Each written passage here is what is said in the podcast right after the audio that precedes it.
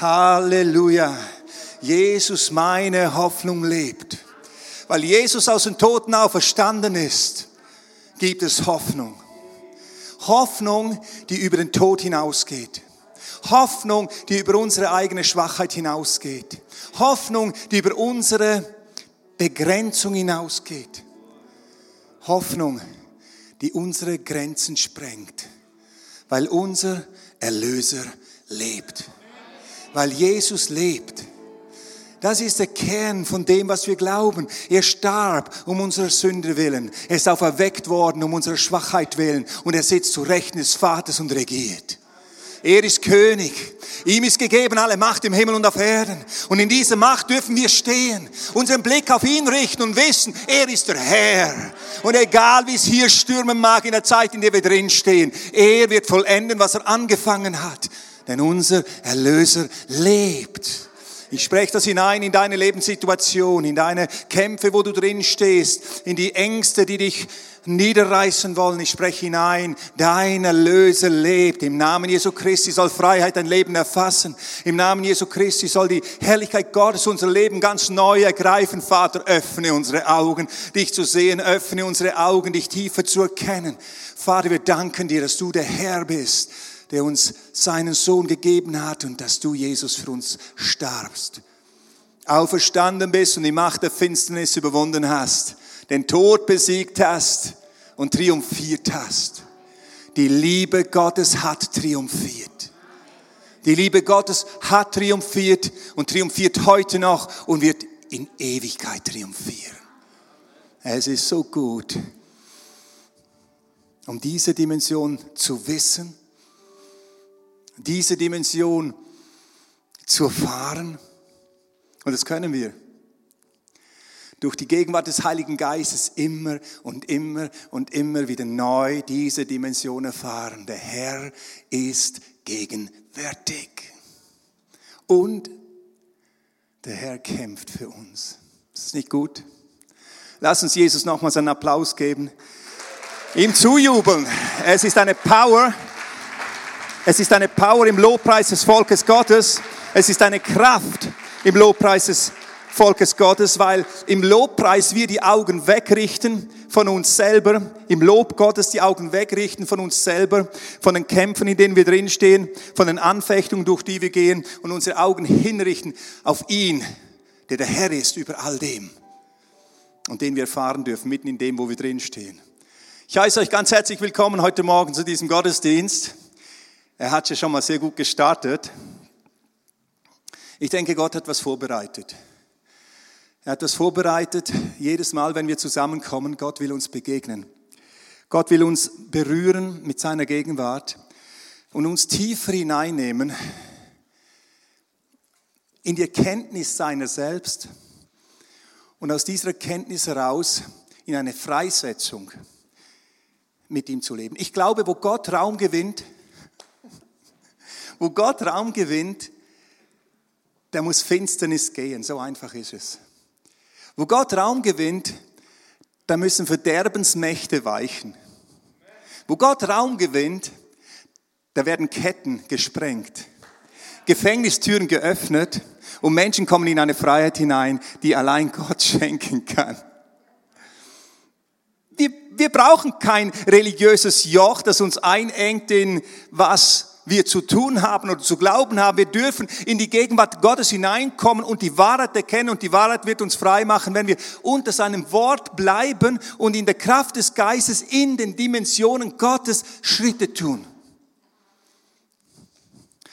Wir alle gehen durch unterschiedliche Kämpfe in unserem Leben durch, auf unterschiedlichsten Ebenen. Alle von uns kennen Anfechtungen, Kämpfe auf geistlicher Art, wo wir angegriffen werden, wo Zweifel unser Herz ergreifen wollen, wo wir erschüttert werden, wo plötzlich die Frage vielleicht unser Herz ergreift, ja, Gott, bist du wirklich da? Stimmt das denn, Herr? Ich spüre dich nicht. Ich möchte dir sagen, Gefühle sind nicht der Maßstab für die Gegenwart Gottes in deinem Leben, ganz wichtig. Aber Zweifel, geistliche Kämpfe, wo wir angegriffen werden, wo wir sogar echt Angriffe der Finsternis selbst erleben. Seelische Kämpfe, Niedergeschlagenheit, Ängste, Depression, körperliche Kämpfe, Krankheiten, Nöte. Situationen, in denen wir drinstehen in unserem täglichen Leben, wo wir herausgefordert werden, wo wir Dinge vor uns haben, wo wir richtig merken, wow, hier werde ich in einen Kampf hineingestellt und oft mal auch das Gefühl, das ist mir alles zu, zu, zu viel. Manchmal, ich weiß nicht, ob du das auch kennst, so dieses, Herr, ich, ich mag nicht mehr.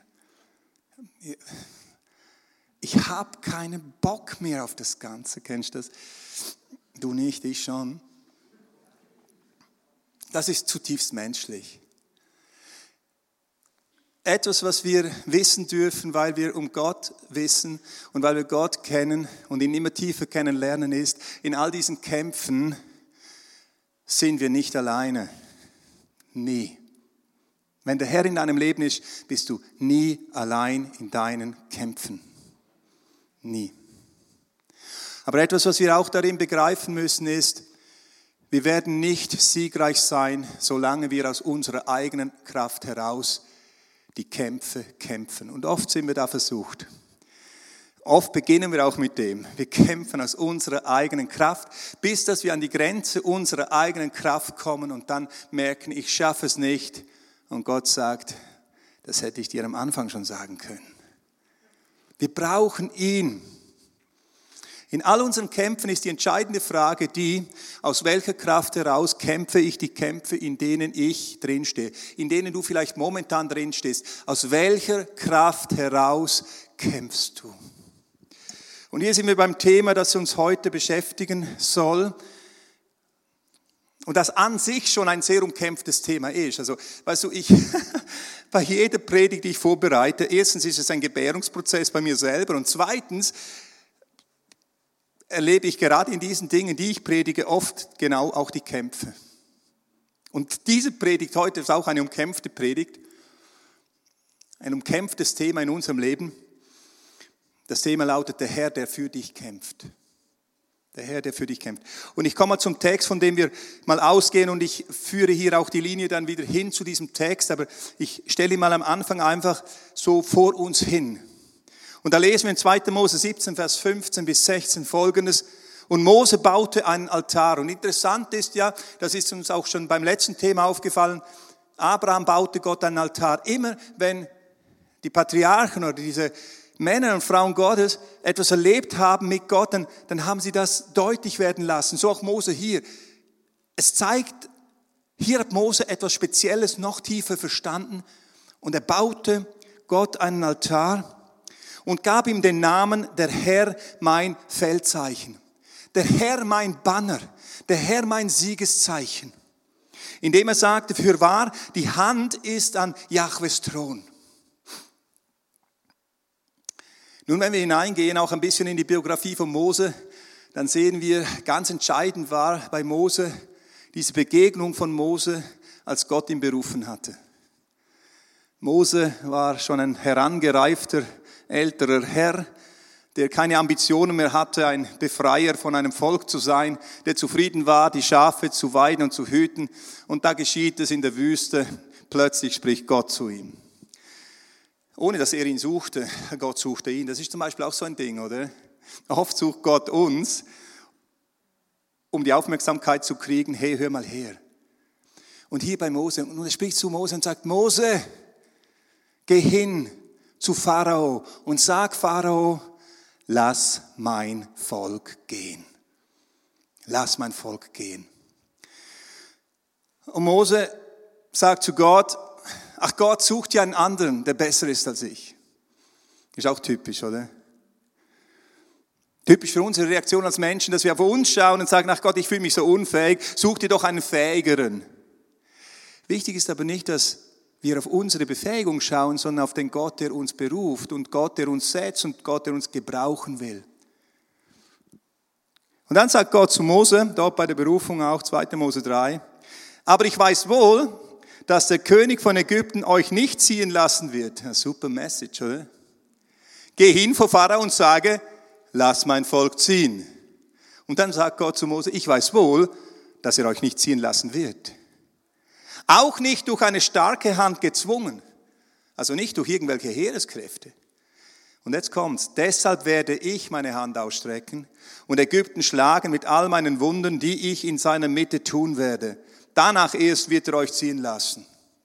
Gut, Gott brauchte noch ein bisschen, um Mose zu überreden und dann ging Mose und er sagte, lass mein Volk ziehen und es geschah so, wie Gott es Mose gesagt hatte. Pharao wird euch nicht ziehen lassen. Und dann hat Gott angefangen, seine Hand auszustrecken. Und er tat Zeichen und Wunder in Ägypten. Und das Volk sah das alles. Die Ägypter und die Israeliten sahen das. Und letztendlich hat Pharao gesagt, geht, geht. Und die Ägypter gaben ihnen noch Reichtümer mit. Geht, geht. Und sie zogen aus und ich kann mir vorstellen, das war schon eine Hammer-Sache, ne? so auszuziehen, du der Herr oder du als Sklave und der Herr, was hat er nicht getan? Ist das nicht gewaltig? Gott hat seinen Arm bewegt. Das, was Mose gesagt hat, ist eingetroffen. Hammer. Und jetzt könnte man denken, Happy End, oder? Der Kampf vorbei, Siegerungen, yeah! Nein. Jetzt beginnt es. Sie marschieren los und plötzlich stehen sie vor dem Meer. Und Pharao sagt, ah, jetzt ist meine Zeit gekommen. Sie sind in die Sackgasse geraten und jetzt werde ich sie mir wiederholen. Und jetzt marschiert das Heer von Pharao auf die Israeliten zu. Die Israeliten stehen vor dem Meer und hinten ihnen das Heer und eine starke Bedrängnis. Und dann lesen wir Folgendes. 2. Mose 14, Vers 11. Die Reaktion vom Volk. Und sie sagen zu Mose, hast du uns etwa deshalb aus Ägypten herausgeführt, damit wir hier in der Wüste sterben? Weil es in Ägypten keine Gräber gab? Warum hast du uns das angetan, dass du uns aus Ägypten herausgeführt hast? Warum hast du uns das angetan, dass du uns aus Ägypten herausgeführt hast? Sie haben ganz vergessen, dass Gott es war. Jetzt stehen sie vor einer schwierigen Situation. Sie sagen zu Mose, was ist eigentlich los, Mose? Wir hätten ja auch in Ägypten sterben können. Und hier kommt etwas ganz Interessantes zum Vorschein. Es können Menschen ganz massive Dinge mit Gott erleben und trotzdem ihr Herz hart bleiben lassen. Gott nicht wirklich erkennen. Und das wird immer wieder deutlich bei dieser ersten Generation, die aus Ägypten geführt wurde. Sie haben Gott nicht wirklich erkannt. Sie haben mächtige Dinge mit Gott erlebt und trotzdem Gott nicht erkannt. Übrigens, ich bin auch schon auf solche Menschen äh, gestoßen. Menschen, die Gott erlebt haben, die Heilungen erfahren haben, die Zeichen der Versorgung erfahren haben und trotzdem war ihr Herz und blieb ihr Herz stumpf für Gott. Sie gingen nicht tiefer. Ist dies nicht das Wort, das wir schon in Ägypten zu dir geredet haben? Lass ab von uns. Wir wollen dem, den Ägyptern dienen. Wir wollen liebe Sklaven sein, als dieses Risiko einzugehen, mit diesem Gott, von dem du uns da erzählst, auf den Weg zu gehen. Lass ab von uns. Wir wollen den Ägyptern dienen. Es wäre nämlich besser für uns, den Ägypten zu dienen, als in dieser Wüste zu sterben. Also das waren richtige Pessimisten, hey. Und dann Mose. Mose aber sagte zum Volk, fürchtet euch nicht. In der Bibel steht so viele Mal, fürchtet dich nicht. Fürchtet euch nicht, steht und seht die Rettung des Herrn, die er euch heute bringen wird. Denn die Ägypter, die ihr heute seht, die werdet ihr weiterhin in der Ewigkeit nicht mehr sehen. Der Herr wird für euch kämpfen, ihr aber werdet still sein.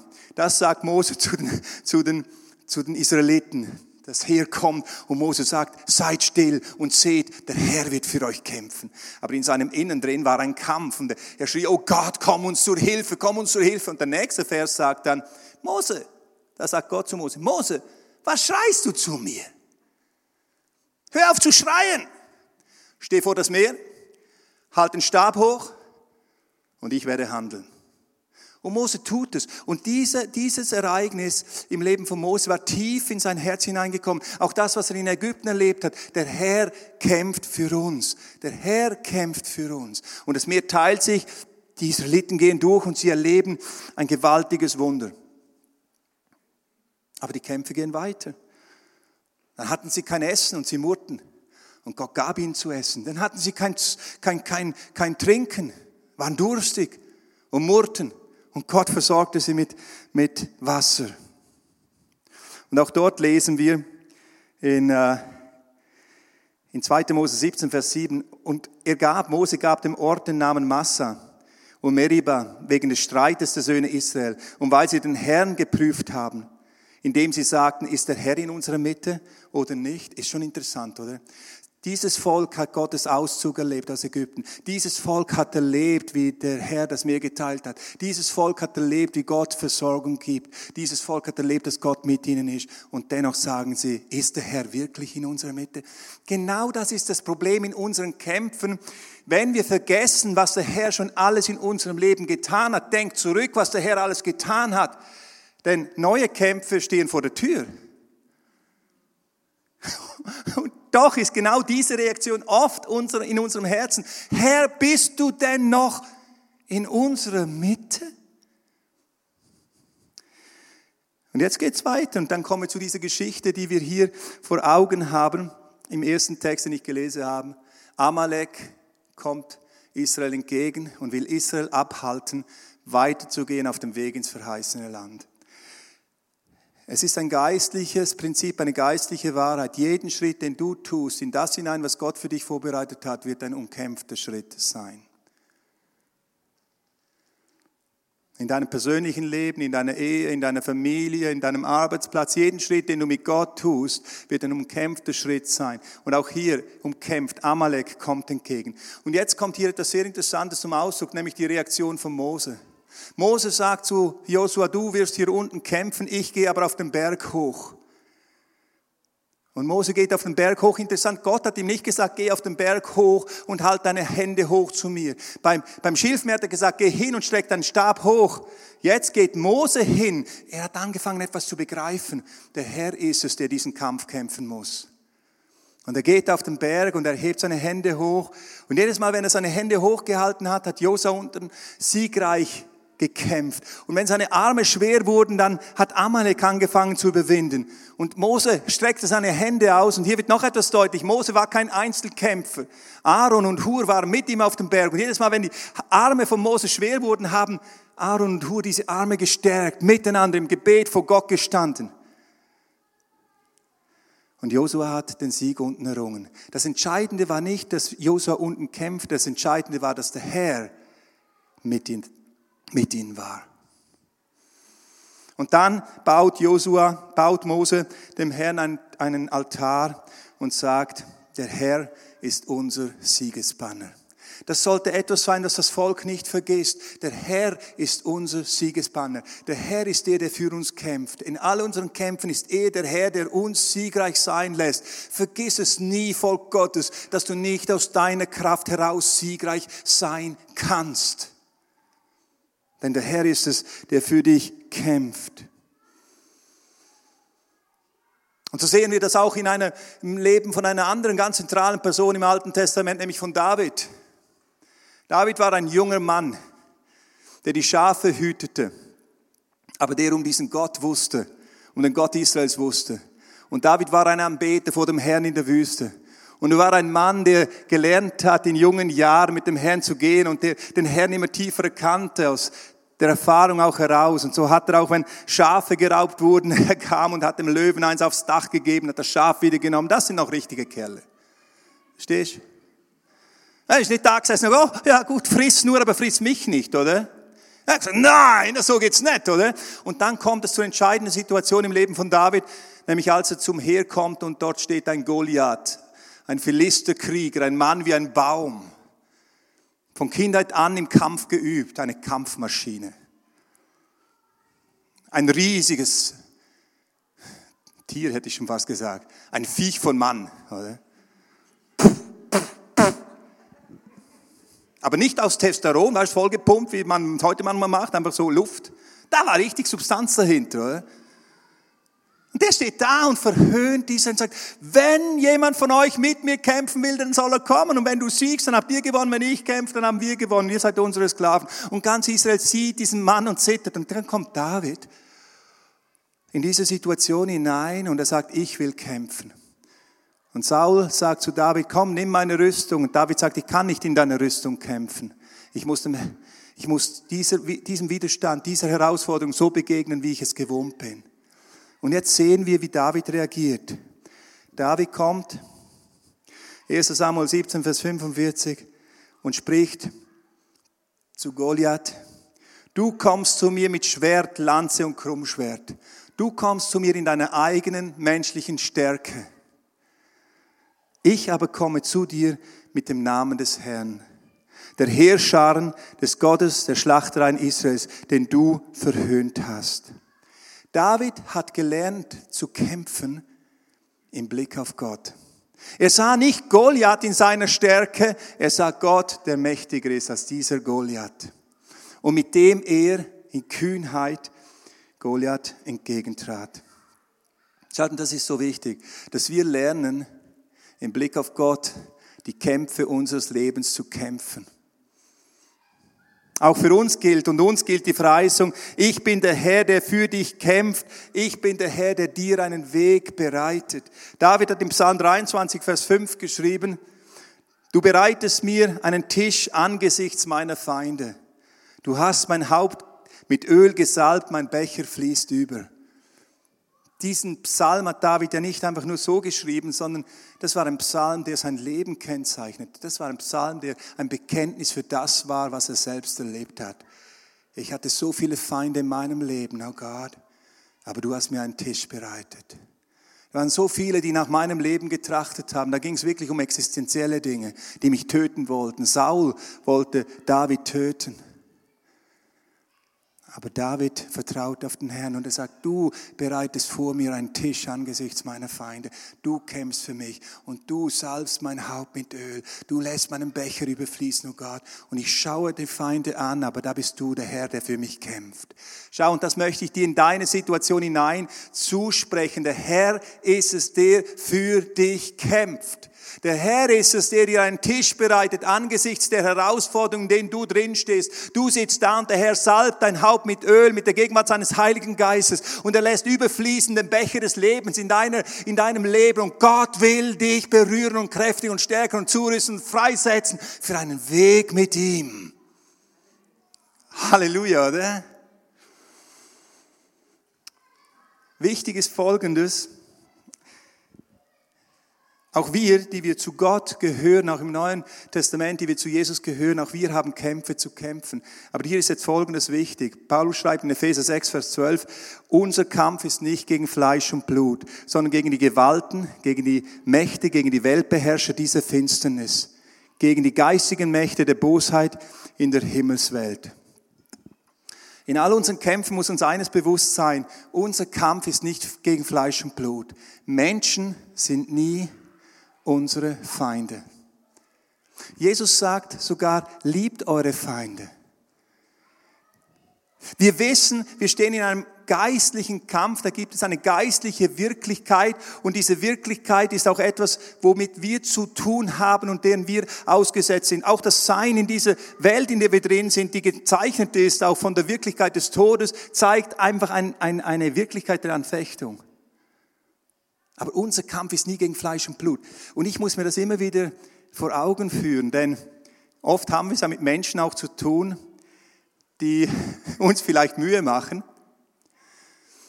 Ja, das kann ja sogar bis in die Ehe hineingehen, habe ich mal hören sagen. Ich möchte dir eines sagen, Menschen sind nie deine Feinde. Du kämpfst einen geistlichen Kampf. Auch ich kenne das in meinem Leben, dass es Menschen gibt, die ja, mit denen ich Mühe habe, oder? Aber ich habe angefangen, mir die folgende Frage zu stellen. Warum löst diese Person in mir diese Emotionen aus oder diese Gedanken? Stopp, das ist nicht mein Feind. Warum löst diese Person bei mir das aus? Der Punkt ist, wäre ich vollkommen in der Liebe Gottes, dann könnte mich kein Mensch stressen. Wirklich. Wärst du vollkommen in der Liebe Gottes, dann wärst du umhüllt von einer Wirklichkeit und durchdrungen von der Wirklichkeit Gottes, die dich nicht verletzt sein lassen wird von Menschen. Was löst das bei mir aus? Und wohin gehe ich mit diesen Verletzungen? Manchmal sind in unserem Leben auch solche Kämpfe, gar zwischenmenschliche Kämpfe, die sind wie Pfeile, die in unser Herz hineindringen, Worte, die andere vielleicht sagen, vielleicht bös gemeint, vielleicht nicht einmal bös gemeint, sie triggern in uns irgendetwas, aber sie treffen auf irgendeine Wirklichkeit in meinem eigenen Herzen. Und ich frage mich, Herr, was ist das? Und dann ist die entscheidende Frage, was mache ich damit? Wir stehen in einem geistlichen Kampf. Und dieser Kampf tobt auch um unser Herz. Paulus sagt in Epheser 4, gib dem Teufel keinen Raum.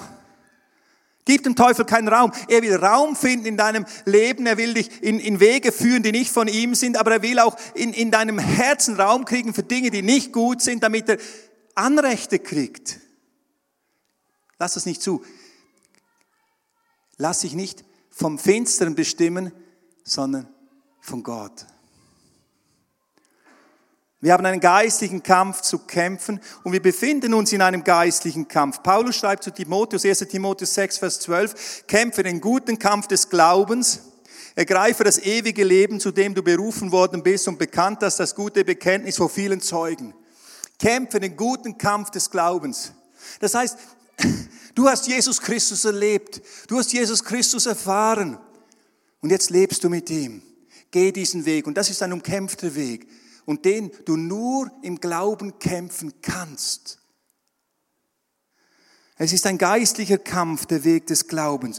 Um unser Leben als Christen, um unseren geistlichen Weg mit Jesus Christus tobt ein geistlicher Kampf.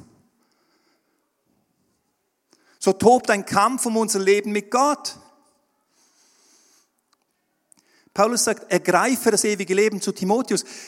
Timotheus war dort schon ein Mitarbeiter des Paulus, schon jahrelang mit Paulus unterwegs und selbst jetzt im Dienst ausgesandt von, von Paulus, im apostolischen Dienst. Und Paulus schreibt ihm, kämpfe den guten Kampf des Glaubens, ergreife das ewige Leben. Ergreife es, immer wieder neu ergreife es. Um, um diese Gemeinschaft mit Gott tobt ein Kampf. Das beginnt schon am Anfang deines Weges. Ich weiß noch, als ich das erste Mal von Jesus gehört habe mit 20, mir jemand von Jesus erzählt hat, da habe ich angefangen, die Bibel zu lesen und mit Gott zu reden und gesagt, gibt es dich wirklich und so. Und dann habe ich Gott erlebt und in diesem Prozess von drei Monaten Bibel lesen und reden mit Gott habe ich Gottes Erfahrung gemacht. Und ich kam zur Überzeugung, das, was die Bibel sagt, was das Neue Testament sagt über Jesus, das ist die Wahrheit. Er ist wirklich für meine Sünden gestorben. Er hat wirklich den Weg frei gemacht. Gott ist wirklich real und ich kann mit ihm leben. Ich habe Jesus erkannt.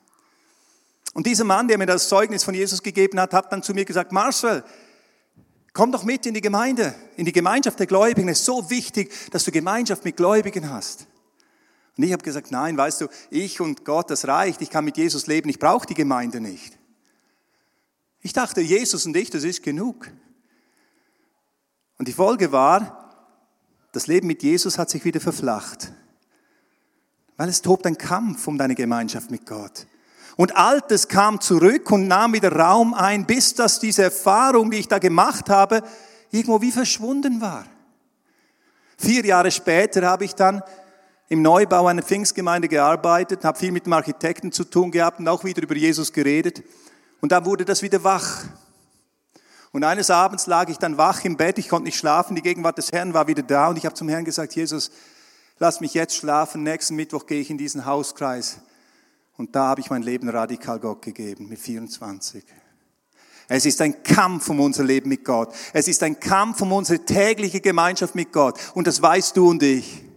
Und weißt du, es ist, es ist, es ist eine Lüge, wenn du denkst, ja, ich habe einen Stand erreicht und jetzt ist ja gut, jetzt kann ich mich auf diesem Stand ausruhen, da werde ich bleiben. Nein, wenn du nicht weitergehst, wirst du verlieren. Dinge werden einschlafen in deinem geistigen Leben. Es ist ein Kampf. Es ist ein Kampf zweitens um die Berufung, die Gott in dein Leben hineingibt. Gott hat einen Plan mit deinem Leben. Gott hat eine Absicht mit deinem Leben. Gott will durch dich einen Unterschied machen in dieser Welt. Gott will dich gebrauchen für sein Werk. Jeden Einzelnen hier. Um diese Berufung tobt ein Kampf und wenn du in dieser Berufung lebst, bist du auch umkämpft. Warum? Weil jeden Schritt, den du vorwärts machst, jeden Schritt, den du einnimmst für Gott in deinem persönlichen Leben, bedeutet Segen, bedeutet Freisetzung, bedeutet Auswirkung. Das ist umkämpft. Ich habe viele solche Situationen in meinem Leben, gerade auch im Dienst, wo ich einfach spüre, hier ist jetzt ein geistlicher Kampf am Toben. Das begann damals, als ich mich entschieden habe, den Weg mit Gott zu gehen. dann Weichenstellungen in meinem Leben, die ich enorm herausfordernd empfand zum Teil. Da kamen solch tiefe Ängste, die mich attackiert haben, solch dunkle Dimensionen im Kampf, die ich erlebt habe. Das ist umkämpft. Auch im Dienst, im ganz normalen Dienst. Ich war unterwegs nach Regensburg für ein Seminar in Regensburg und das war ein Wochenendseminar und am Donnerstagabend wurde bei uns das erste Kind krank. Dann bin ich ins Auto gesessen am Freitag, fuhr los, dann ruft mich eine Frau an, meine Frau an, ich war auf der Autobahn, sagt sie, Schatz, die Amelie hat eine Blutvergiftung, ich muss ins Krankenhaus. Ich war mit unserem Auto unterwegs, sie hatte kein Auto, nichts. Habe ich gesagt, soll ich umkehren, kommen? Sagt sie, nee, geh weiter, mach nur, mach, ich komm klar. Dann am Abend war unser drittes Kind krank und am Samstagmorgen das vierte, alle Kinder krank zu Hause. Es tobt ein Kampf. Und ich war dort an diesem Seminar und diente. Und ich wusste, ha genau, das ist ein geistlicher Kampf, der hier jetzt abgeht. Ich habe den Namen des Herrn erhoben und habe gesagt, Jesus, du bist Sieger. Und ich weiß, es wird ein starkes Seminar. Und so war es auch. Der Herr hat genial gewirkt, stark gewirkt. Und es tobt ein Kampf auch um dein himmlisches Ziel. Unser Weg mit Gott ist ein Marathon und hier können wir schnell einschlafen geistlich und das Ziel verfehlen. Paulus sagt, manche haben Schiffbruch erlitten im Glauben. Bewahre den Glauben. Paulus konnte schreiben am Schluss seines Lebens, 2 Timotheus 4, Vers 7, ich habe den guten Kampf gekämpft, ich habe den Lauf vollendet, ich habe den Glauben bewahrt. Ich habe den guten Kampf gekämpft. Ich habe den Lauf vollendet, ich habe den Glauben bewahrt. Fortan liegt mir bereit der Siegeskranz der Gerechtigkeit, den der Herr, der gerechte Richter, mir als Belohnung geben wird an jenem Tag. Nicht allein aber mir, sondern auch allen, die sein Erscheinen lieb gewonnen haben. Du kämpfst und bist in einem geistlichen Kampf. Aber jetzt ist nochmal die Frage, wie kämpfe ich denn siegreich diesen Kampf? Wichtig ist Folgendes mal zunächst zu sagen. Es ist Gott, der für dich kämpft und dennoch bist du darin nicht unbeteiligt nicht unbeteiligt. Du musst deinen Stand einnehmen. Paulus sagt in Epheser 6, Vers 10 folgendes. Schließlich werdet stark im Herrn und in der Macht seiner Stärke. Das ist ein Imperativ passiv. Ich finde das interessant, wenn Imperativ im Passiv oder im Medium stehen. Was heißt das jetzt? Werde stark im Herrn und in der Macht seiner Stärke. Das heißt, Bleib stehen im Kampf und werde dir bewusst, du bist nicht stark aus dir heraus, werde stark im Herrn und in der Macht seiner Stärke. Lass dich vom Herrn stärken. Dazu musst du, wie ein David, über Goliath hinweg auf den Herrn schauen, damit nicht Goliath größer wird als Gott, der mit dir ist. Werde dir bewusst, wer dein Gott ist. Lass dich stärken von ihm und seiner Gegenwart. David am Schluss, bevor er gerade da war, als Gott ihn als König bestätigt hat, hat nochmals eine ganz heftige Situation erlebt, kurz davor. Da wurde er überfallen, sein Lager wurde erfallen, überfallen. Die Frauen wurden geraubt und seine Mannen überlegten ihn zu steinigen. Und dann lesen wir dort 1 Samuel 30, Vers 6. Und David war in großer Bedrängnis, denn das Volk sprach davon, ihn zu steinigen. Denn die Seele des ganzen Volkes war erbittert jeder war erbittert wegen seiner Söhne und wegen seiner Töchter. Und wie reagiert jetzt David in diesem Kampf? Aber David stärkte sich in dem Herrn, seinem Gott. Das ist das Erste, was ich dir zusprechen will, in deinen Kämpfen drin. Lerne es, dich im Herrn zu stärken. Dich bewusst rauszunehmen und in die Gegenwart des Herrn zu gehen und werde stark im Herrn und in der Macht seiner Stärke. Sei dir bewusst, dass du nicht aus dir heraus fähig bist zu überwinden, sondern dass du seine Kraft brauchst. Und so, wie geschieht das jetzt praktisch? Folgende Punkte möchte ich kurz weitergeben. Erstens, erkenne, wie groß dein Gott ist. Erkenne, wie groß dein Gott ist. In Epheser 1, Vers 22 lesen wir, wie Paulus schreibt, dass Gott Jesus aus den Toten auferweckt hat und ihn über alle Macht gesetzt hat, als Haupt über alles und als Haupt der Gemeinde gegeben hat. Erkenne, wie groß dein Gott ist. Herr, du bist der Herr, der am Anfang Himmel und Erde geschaffen hat, nur indem du ein Wort gesprochen hast. Gott, du bist ein Gott, der mächtig ist. Du sprichst ein Wort und Dinge verändern sich. Dir ist kein Ding unmöglich. Erkenne, wie groß dein Gott ist. Und erkenne, dass Jesus der Herr über allem ist. Paulus, also Jesus sagt zu den, zu den Jüngern nach seiner Auferstehung, sagte zu ihnen, mir ist gegeben alle Macht im Himmel und auf Erden.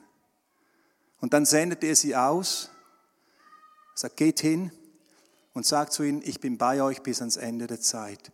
Erkenne, wie groß dein Gott ist. Von Mose lesen wir in Hebräer 11, da schreibt der Hebräerbriefschreiber folgendes über Mose. Und er zog aus, als sähe er den Unsichtbaren. Das war das Problem von diesem Volk. Das Volk hat den Pharao gesehen. Das Volk hat das Heer vom Pharao gesehen. Das Volk hat das Meer gesehen. Das Volk hat den Mangel gesehen an Essen. Das Volk hat den Mangel gesehen an Trinken. Das Volk hat Amalek gesehen, die sie entgegenkommen. Und Mose hat Gott gesehen. In derselben Situation. Erkenne, wie groß dein Gott ist. Und zweitens, erkenne, wie groß seine Kraft in dir ist. Paulus betet in Epheser 1, Vers 18 folgendes. In Bezug auf eine Gemeinde, er betet folgendes. Gott erleuchtet die Augen eures Herzens, damit ihr wisst, was die Hoffnung seiner Berufung, was der Reichtum der Herrlichkeit seines Erbes in den Heiligen ist also was, was eure Berufung ist, was eure Zukunft ist, was der Reichtum in Gott ist. Und dann betet er weiter. Und was die überragende Größe seiner Kraft an uns, den Glaubenden ist, nach der Wirksamkeit der Macht seiner Stärke. Die hat er in Christus wirksam werden lassen, indem er ihn aus den Toten auferweckt und zu seiner Rechten in der Himmelswelt eingesetzt hat. Wenn Jesus in deinem Leben ist, wenn, wenn Jesus dein Erlöser und dein Herr ist, dann ist die Gegenwart des Heiligen Geistes in deinem Leben. Erkenne diese Kraft in dir. Es ist dieselbe Kraft, die Christus aus den Toten auferweckt hat. Es ist die Auferstehungskraft. Es ist die Kraft des Heiligen Geistes. Und wir müssen lernen, in der Kraft des Geistes zu kämpfen, nicht aus unserer Kraft, den Herausforderungen zu begegnen in Gottes Kraft, gefüllt zu sein mit seiner Kraft. Wer erfüllt mit der Gegenwart des Heiligen Geistes in deinem Leben immer wieder neu. Wer erfüllt. Und das geschieht eben, indem du siehst, wie Gott und groß Gott ist und indem du vor dem Herrn bist und ihn anbetest und sagst, Herr, ich preise deine Macht und deine Kraft und deine Herrlichkeit. Ich erhebe dich über all meinen Kämpfen. Du bist der Gott, dem kein Ding unmöglich ist. Und du bist der Herr, der mich füllt mit seiner Herrlichkeit und Kraft. Ich bete dich an. Danke, Herr, für die Kraft des Heiligen Geistes in meinem Leben. Und mit deiner Kraft werde ich das schaffen. Sprich zu deinen Bergen im Glauben, wie Mose zum Volk gesprochen hat, im Glauben und gesagt hat, der Herr wird für euch kämpfen. So wichtig. Erkenne, wie groß Gott ist. Erkenne, welche Kraft in dir ist. Und das dritte ist, Volk Gottes erkennt, welche Autorität wir im Namen Jesu Christi haben. Paulus sagt in Epheser 2, Vers 6 schreibt er, er hat uns mit auferweckt und mitsitzen lassen in der Himmelswelt in Christus Jesus. Damit er in den kommenden Zeitaltern den überragenden Reichtum seiner Gnade und Güte an uns erwiesen hat in Christus Jesus. Das heißt, erkenne, welche Autorität im Namen Jesu Christi drin ist. Für dich. Paulus sagt hier in Epheser 2, Vers 6, wir sind nicht nur mit Christus auferweckt, wir sind auch mit Christus zu Rechten des Vaters im Himmel versetzt. Das heißt, im Namen Jesu haben wir Autorität. Das ist das Siegesbanner über deinem Leben. Das ist das Banner, das du erheben kannst im Glauben, über den Kämpfen. Herr, ich erhebe deinen Namen über meine Familie. Ich erhebe den Namen über meine Ehe. Ich erhebe deinen Namen über meinen Kindern. Ich erhebe deinen Namen über meinem Arbeitsplatz. Ich erhebe deinen Namen, Herr, über diese Gemeinde. Ich erhebe deinen Namen über meinen Körper, über meine Seele, über meinen Geist. Ich erhebe deinen Namen, Herr, über all den Situationen, die ich gerade durchlebe als Kämpfer. Herr, du bist mein Siegesbanner. Du bist der Herr, der für mich kämpft. Und im Namen Jesu Christi haben wir den Sieg. Die Bibel sagt uns, die Dämonen glauben und zittern. Sie kennen den Namen Jesu. Sie kennen den Namen Jesu. Ist uns bewusst, wie groß Gott ist? Ist uns bewusst, welche Kraft in uns wirkt? Und ist uns bewusst, welche Autorität wir haben? Ich möchte dich ermutigen, in all deinen Kämpfen, in denen du momentan drin stehst, den Blick aufzurichten und zu sehen, der Herr ist an deiner Seite. Du stehst nicht alleine da drin, der Herr ist an deiner Seite. Und mit dem Herrn in deinem Leben wirst du siegreich sein. Zum Abschluss noch ein Text, den Paulus schreibt in Römer 8, Vers 37 bis 39. Paulus schreibt dort am Schluss des achten Kapitels im Römerbrief folgendes. Aber in all diesen Kämpfen sind wir mehr als Überwinder. Mehr als Überwinder durch den, der uns geliebt hat. Denn ich bin überzeugt, dass weder Tod noch Leben, weder Engel noch Gewalten, noch Mächte, weder Höhe noch Tiefe, noch irgendein anderes Geschöpf uns wird scheiden können von der Liebe Gottes, die in Christus Jesus ist, unserem Herrn. Manche Situationen in unserem Leben können uns niederreißen, wollen uns niederreißen. Vielleicht bist du momentan in solch einer Situation drin.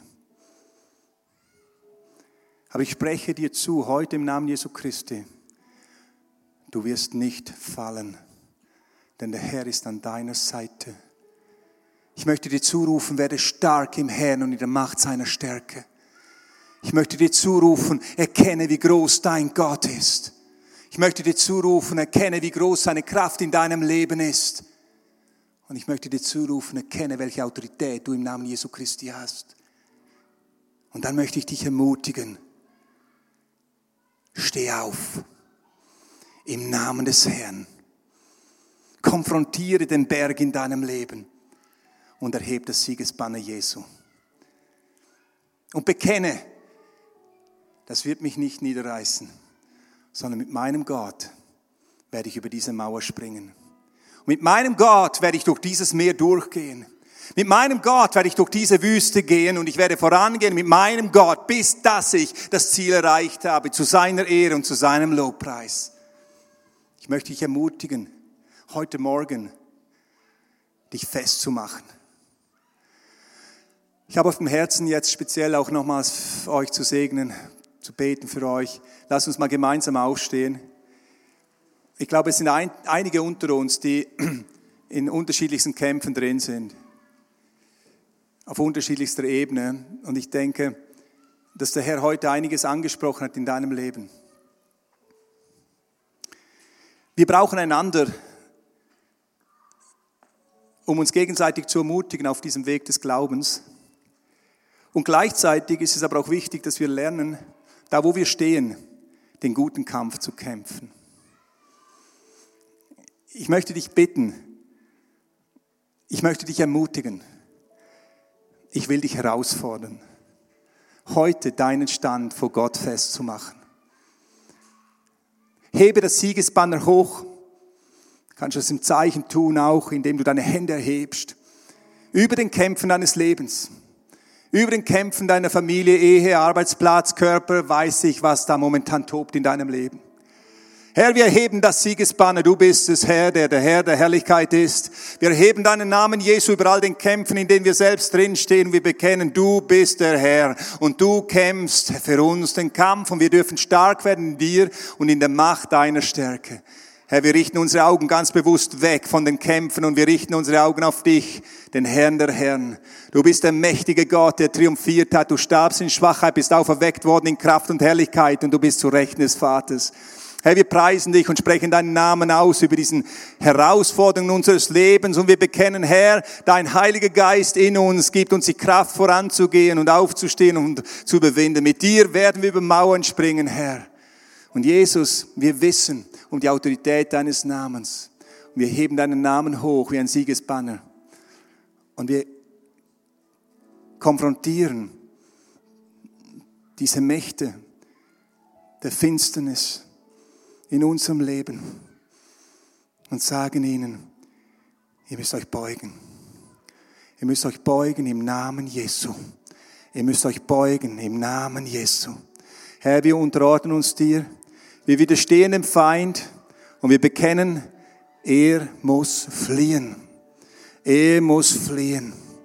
Er muss fliehen aus deinem Leben, er muss fliehen aus deiner Familie, er muss fliehen aus deinem Arbeitsbereich, er muss fliehen im Namen Jesu.